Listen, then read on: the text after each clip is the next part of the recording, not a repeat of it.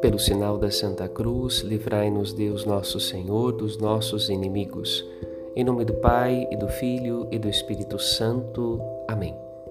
No caminho da Palavra de Deus, nesta quarta-feira, somos convidados a reconhecer que todas as categorias de pessoas são chamadas à conversão: os senhores e os servos, os que mandam e os que obedecem.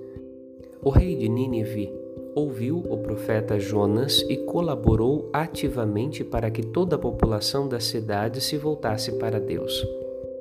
Jesus, no Evangelho, recorda o exemplo da Rainha do Sul que veio beber da sabedoria de Salomão.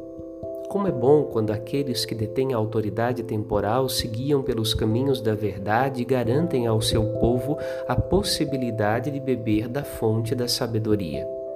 Numa segunda reflexão, se os de fora admiram a palavra de Deus, o que se espera daqueles que se orgulham do nome de cristãos é um empenho de conversão e testemunho de fé que lhes valham o nome que receberam e o título que carregam.